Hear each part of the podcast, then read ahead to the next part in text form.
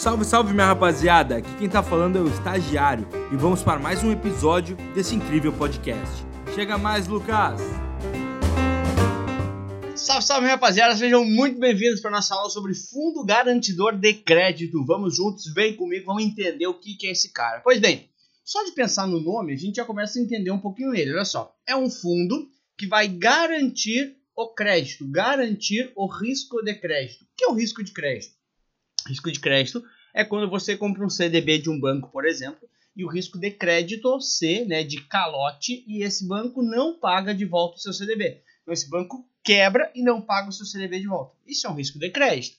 Portanto, para garantir esse risco de crédito, existe uma espécie de seguro, que é o Fundo Garantidor de Crédito, que é o FGC. É isso que a gente vai entender um pouquinho mais no detalhe aqui nessa aula. Vamos lá, vamos embora, só se for agora. Pois bem, que nem eu te falei ali antes então, né? O que acontece? O investidor, né, esse investidor, quando ele empresta o dinheiro dele para um banco, né, ele corre justamente esse risco de crédito, que é a chance, a possibilidade de o banco quebrar e não devolver o dinheiro para ele. Então vamos supor, você colocou lá 10 mil reais em um CDB. Esse CDB tem vencimento para dois anos. Daqui a, em, depois de dois anos, né, o banco tem que devolver para você esses 10 mil reais aqui mais os juros dessa aplicação. Então vamos supor que seja mil reais de juros. Então depois de dois anos você receberia 11 mil reais. Claro, tem tributação e tal, não estou levando em conta aqui nesse momento. Mas então o que é o risco de crédito? É justamente a possibilidade de nesse meio tempo ou na data do resgate, na data do vencimento, o banco quebrar e não devolver esse dinheiro. Porque presta atenção, quando você compra um CDB de um banco, você está fazendo, você está emprestando dinheiro para esse banco. É como se você emprestasse dinheiro para um amigo. Quando você presta dinheiro para um amigo, o amigo te deve dinheiro. Você compra um CDB, que é um investimento, do nosso ponto de vista, né? Você está emprestando dinheiro para o banco, tá bom? Então, tem sim esse risco de crédito. Tem a possibilidade do, de, de, de esse banco quebrar e não devolver o meu dinheiro. Pô, beleza, maravilha, legal. Aí, entender então quem que é esse fundo garantidor de crédito. É uma associação civil sem fins lucrativos, é uma entidade privada, até muita gente acha que é do governo, não. Ele é formado pelas próprias instituições financeiras, tudo bem? E o grande objetivo é administrar os mecanismos de proteção, ou seja, que nem eu falei ali no início, né? É uma espécie de seguro. Assim como quando você bate o carro, se você tem seguro, a seguradora paga para você o valor do carro, né? Ou se te roubam, etc. Aqui, se o banco quebrar, você tem esse seguro que vai cobrir até 250 mil reais, que é o valor atual desse seguro. Já vou explicar um pouco mais sobre isso, tá? Então, o grande objetivo é administrar mecanismos de proteção a titulares de crédito que têm uh, créditos contra instituições financeiras. Pô, beleza, Lucas, maravilha, maravilha, legal, show de bola. Aí, o que, que é a garantia, então, desse seguro? O que, que é que o, FGC vai cobrir, tá? Na sua garantia ordinária, o que, que é algo ordinário, comum, normal? Na sua garantia normal, ele cobre até 250 mil reais por CPF e por instituição. Tá? Então, por exemplo, olha, vamos supor que uh, você esteja aqui e você tenha um total de 500 mil reais em investimentos, tá? Em CDBs, tá? Você tem 250 mil no banco A e 250 mil no banco B. Se os dois quebrarem, se os dois quebrarem, o FGC garante o banco A e garante o banco B. Porque o limite do FGC é 250 mil por CPF, tá? e por instituição. Então, nesse caso, como você tem 250 mil em cada banco, você ganha dos dois, né? Ganha daqui e ganha daqui. Agora, se você tivesse, por exemplo, olha, tenho 500 mil aqui, os 500 mil inteiros estão dentro do Itaú, e o Itaú quebra, você não vai ganhar os 500 mil. Por quê? Porque o limite dele por instituição é 250 mil na sua garantia ordinária, na sua garantia comum. Por que garantia ordinária, antes de falar sobre os produtos? Porque ele tem também, esse cara, tem uma garantia especial que é o depósito a prazo com garantia especial. Esse tem uma garantia especial de 40 milhões de reais. Né? Dá uma olhadinha na aula de DPGE que você vai entender bem o que é esse produto. Tá? Esse produto tem garantia especial, depósito a prazo com garantia especial do FGC de 40 milhões de reais. Tá? E das ordinárias são os produtos tradicionais. Quem que são eles? Vamos supor.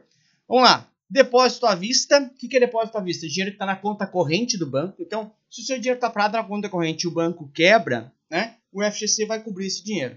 Depósitos em poupança também. Letra de câmbio, ok? Letra hipotecária, que é muito parecida com a letra de crédito imobiliário. A letra de crédito imobiliário é mais moderna que a letra hipotecária. A letra hipotecária é um instrumento um pouco mais antigo, tudo bem?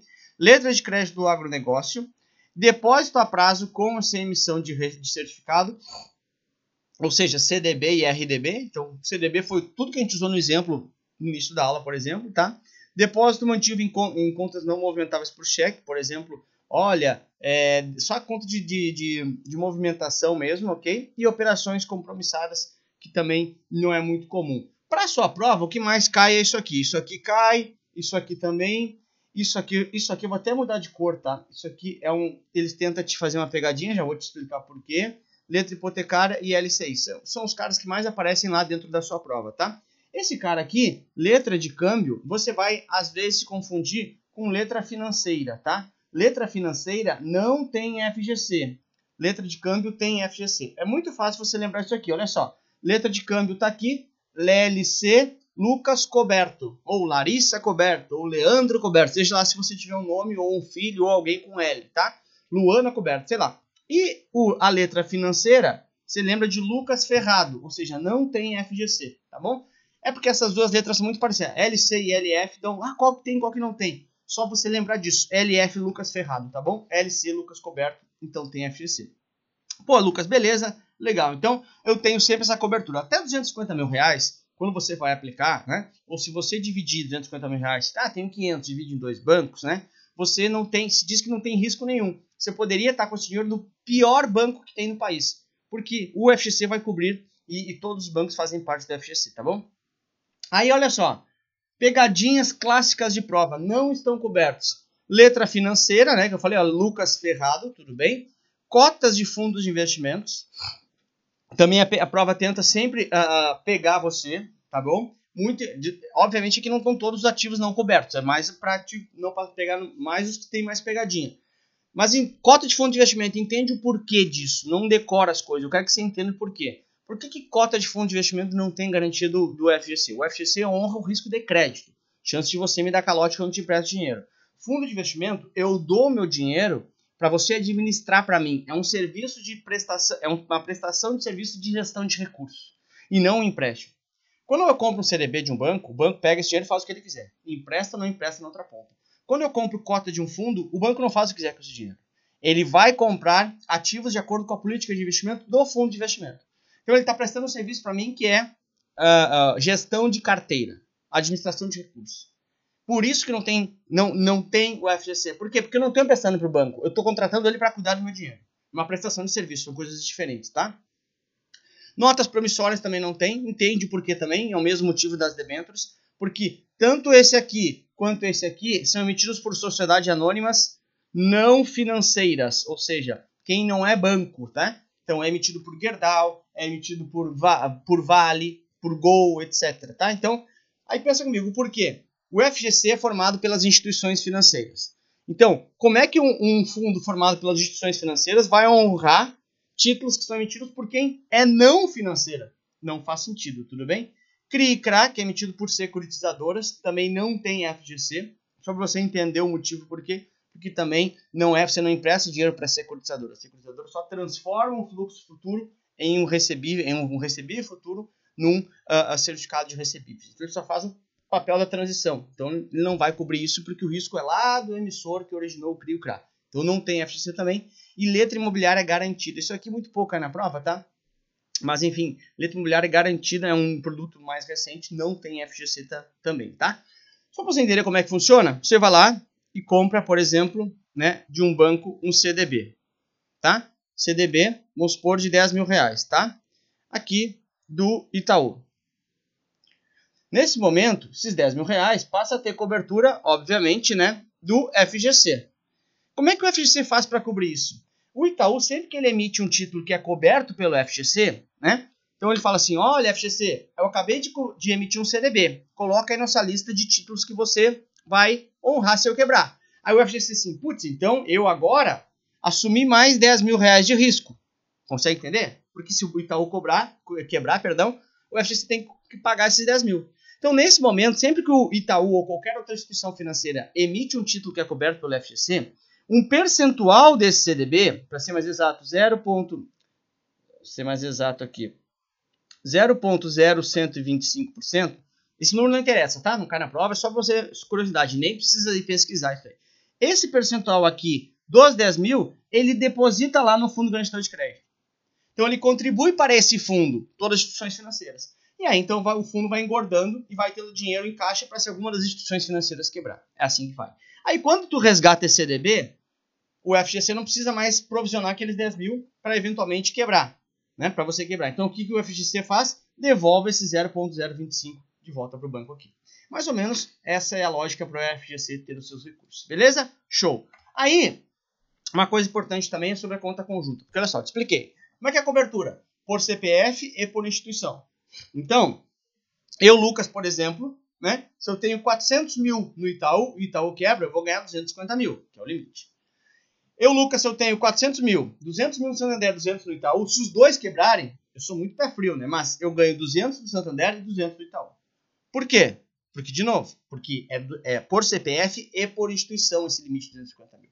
Porém, né? Se eu tenho conta conjunta, o limite não é por CPF. O limite na conta conjunta vai ser por conta. Isso é uma diferença bem importante, tudo bem? Como assim, Lucas? Presta atenção, olha só. Vamos supor que eu tenho a situação A aqui, tá? É uma conta onde tem um saldo de 280 mil reais. E eu tenho dois titulares. Se você fosse pensar, dois titulares são dois CPFs, putz, meu, obviamente, né? cada um vai levar 250. Não, claro que não, porque senão eu teria gente ganhando dinheiro com isso. Não faz sentido, entende a lógica das coisas. Então o que ele faz? Quebrou? Quebrou. Quanto é que tinha em saldo nessa conta conjunta? 280 mil. Então o que, que ele vai fazer? O que, que ele vai fazer é o seguinte, cara, olha só. 280 mil é acima da cobertura. Lembrando que o limite é 250 mil por conta. Eu não vou te pagar os 280 mil. Ah, não é 250 mil por CPF. Não, em conta conjunta não é por CPF o limite, é por conta. Então ele fala assim: não vou te pagar 280, porque não é esse o limite, mas vou te pagar 250 mil por conta. Aí, como tem dois titulares, cada um fica com 125 mil. Né? 250 dividido por 2, 125 mil. Totalizando 250. Tá bom? Então, cuidado. Como que é o limite do FGC? 250 mil por CPF e por instituição. Ok? Então, eu estou coberto até 250 mil. Se, se eu tenho conta conjunta, não é mais por CPF vale o limite por conta, tá? Outro exemplo, situação B, também 280 mil, só que agora 280 mil, só agora com três titulares. Situação B aqui. Lembra que o limite é por conta, então não vai ganhar 280 mil, vai ganhar quanto? 250 mil. Esse é o limite. Dividido por 3, ficando 83 mil para cada titular. Então, essa é a grande lógica, tá bom? Vamos uma aguinha aqui. Que muda. O FGC na conta conjunta não é por CPF. O limite é por conta. E aí vai dividir pelo número de titulares. Se tivesse 10 titulares, sei lá, cada um ia ganhar 25 mil reais, no máximo. Né? Porque, obviamente, se aqui o saldo, ser 280, fosse só, uh, sei lá, 90 mil reais, o FGC não vai pagar 250. O FGC paga até 250, mas ele paga o saldo que você tem. Então, 90 mil dividido por 3, cada um ia ganhar 30 mil. Se fosse 90 mil saldo, tá? Estou querendo te mostrar que você nunca vai ter lucro com o FGC. Então, olha, eu tinha lá 50. Ah, vou ganhar 250. Não, esse é o teto de cobertura. Mas você precisa ter aquele valor lá dentro, obviamente. Né? Então daria lucro, imagina, não faz sentido, tá bom? Então, como é que funciona o limite do, do, F, do FGC? Por CPF e por instituição. Quando tem conta conjunta, o limite é por conta. Fechou? Top! Aí, o que, que os caras estavam fazendo? Meu, os caras, ó, quer saber? Eu pegava aqui, tá? Não vou botar eu, né? Porque é mentira, não tenho esse dinheiro. Mas eu pegava um investidor aqui. O investidor tinha, vamos supor, uh, cara, 2 milhões e meio, né? E falava assim, putz, eu quero ter a cobertura do FGC. Então ele pegava esses 2 milhões e meio e colocava em 10 bancos. Então no banco A colocava 250 mil, no banco B colocava 250 mil, no banco C colocava 250 mil, no banco D colocava 250 mil, e assim ia colocando em 10 bancos. Por quê? Como o limite é por CPF e por instituição, se os 10 bancos quebrassem, eu ia ganhar 250 mil de cada banco, né? Porque o meu limite é por CPF e por instituição. Então ele estava, querendo ou não, coberto em todos os 2 milhões e meio dele. E aí os caras estavam falando assim, putz, olha só, tá ficando ruim porque os caras estão indo só para os bancos menores FGC. Os caras estão confortáveis com isso, tá todo mundo em banco menor. Então você tem que dar um pouco de medo pros caras. Então vem o FGC e fala assim: olha só, gurizada. Não tá dando, isso foi em dezembro de 2017, faz um tempo, um tempão já, né? Não tá dando mais, agora vai ter um limite geral. Seu limite global, né? Então vamos supor aquele cara de 2 milhões e meio, tá? tem lá 10 bancos, tá? 250 mil cada banco. Se todo mundo quebrar, ele não vai levar 2 milhões e meio. Porque hoje tem um limite global de 1 milhão. O FGC fala assim, meu, olha só, o máximo que eu pago por pessoa é 1 milhão. Então, pago 250 mil por instituição. E somando tudo, só, você só vai poder quebrar quatro bancos ao mesmo tempo. Né? 250 mil, 500, 650, 1 milhão. Mais que isso eu não pago. Então o FGC passou a limitar sua cobertura global. Porque ele falou assim: ah, não tenho dinheiro infinito. Os bancões entraram também e falaram assim: ah, a galera tá indo tudo em banco pequeno. Porque pensa comigo, até o limite do FGC você pode ir no banco ferrado. Você ganha uma rentabilidade muito maior, tem a garantia do FGC. E aí então se criou esse limite global de 1 milhão que eu vou te explicar um pouco melhor. Ops, vou te explicar um pouco melhor aqui na frente, tá? Ele se reativa a cada 4 anos. Deixa eu, deixa eu mostrar como é que é, tá? Imagina então um investidor, ele tem 2 milhões em um CDB. 10 bancos tem 200 mil em cada. Bem certinho, né? Porque ele está dentro né, dos 250 mil por instituição. Então, teoricamente, na regra bem antiga, antes de dezembro de 2017, todo mundo quebrasse, ele ia ganhar dinheiro todo mundo. Porque não tinha esse limite global. Aí o FGC botou esse limite global. Então, o que acontece? Meu, vamos supor, tá? Então, hoje eu tenho esse limite global de 1 milhão. Então, em janeiro de 2019, um bom tempo atrás, o FG, um dos bancos dele quebrou, um dos 10 bancos quebrou. Então, o banco A lá quebrou e ele ganhou um pagamento da FGC de 200 mil. Tudo certo, porque ele tem limite de 250 por instituição. O limite global dele, que antes estava em 1 milhão, que hoje tem limite global, não é mais 1 milhão. O limite global dele agora é 800 mil. Porque ele já recebeu do FGC uma ajuda de 200 mil. Conseguiu entender? Então o cara fica mais cagado. Fala assim, o máximo que o FGC me paga é 1 milhão. Tá, e não retoma nunca mais esse valor? Retoma. Que nem eu falei ali antes, a cada 4 anos você tem reestabelecido o seu limite, ó volta o limite em 4 anos. Ou seja, aqui, se ele recebeu isso em janeiro de 2019, 20, 2021, 2022, 2023. Em 2023, retoma esses 200 mil para o limite dele. Então, em 2023, ele retoma o limite de 1 milhão. É claro, né? Se não houver outro banco quebrando nesse meio tempo. Se outro banco quebrar, conta também 4 anos a partir da data que o banco quebrou. E vai reduzindo o limite dele. Isso, o FGC fala assim, putz, eu não posso cobrir todo mundo. Então, eu coloquei um teto máximo, um limite global. Então, como é que funciona o FGC? Você tem 250 mil até 250 mil por CPF e por instituição, daqueles produtos cobertos, tudo bem? E somando tudo, né, o FGC vai cobrir no máximo um milhão nesse limite global. Então ele travou a perda máxima que ele, que ele iria cobrir, tá bom? Lembrando que 250 mil é para garantia normal, tem a garantia especial do DPGE, que tem na aula lá que eu explico 40 milhões, tá bom? Com isso, podemos ir para nossa questão de prova, né? Como é que a prova vem pedindo isso? Normalmente vai te pedir justamente essas alternativas de o que, é coberto ou não, tá? Então, são aplicações que contam com garantia do FGC. LCI, LC, LCI tem? Tem. LCA tem? Tem. Letra financeira? Não. Lucas Ferrado. E ações? Ações também não tem. Por que, que ações não tem? Porque ações, de novo, FGC, Fundo Garantidor de Crédito, honra o risco de crédito. Risco de você me dar calote. Eu empresto dinheiro, você me dá calote. E ações não tem como dar calote, porque ações não tem risco de crédito. Porque ações não é um empréstimo, ações você é meu sócio. Você comprou participação da empresa, não te devo dinheiro. Não tem como dar calote. B. Títulos públicos federais, não tem FGC, é garantido pelo próprio governo, não pelo FGC. Lembrando que FGC não é o governo. E ações também não, né? C. Cotas de fundo de investimento. Não, não tem! Cota de fundo de investimento é prestação de serviço. É você administrar meu dinheiro, não te prestei dinheiro. Tá fora. Sobra D. LCI tem, LCA tem, CDB tem, RDB tem e letra de câmbio tem. Lucas Coberto. Perfeito. Tá? Então, D de dado é a resposta para você. Tá aí o gabarito, gabarito feito, letra D. Com isso, encerro por aqui uma mensagenzinha para você. Meu, invista em você. Você é a sua maior empresa. Não, ninguém vai fazer por você. Ou você faz e constrói seu caminho, ou você caminha todos os dias, melhora 1% ao dia, ninguém vai fazer por você. Você acorda todos os dias vai para o trabalho. Por quê? Porque você tem um contrato de trabalho que te obriga. Ah, não, tem que ir, imagina perder o emprego. Então, você tem compromisso com os outros. Por que você não tem com você mesmo? Faça meia hora de uma atividade física, faça meia hora de estudo. Constância é mais importante do que ser de, é, é mais importante você estudar várias vezes por semana, né, do que estudar nove horas no dia. Constância é mais, é mais importante do que intensidade. Mais importante você fazer várias vezes, meia hora por dia, do que uma hora de dez, um dia de dez horas nunca mais fazer. Invista, faça, faça por você. Você é a sua maior empresa, você é o seu maior patrimônio. Vão para cima, conta comigo, até a próxima aula. Beijo, fui, tchau. Espero que vocês tenham gostado da aula de hoje. Não se esqueça de nos seguir nas redes sociais. Tchau, tchau, tubarões!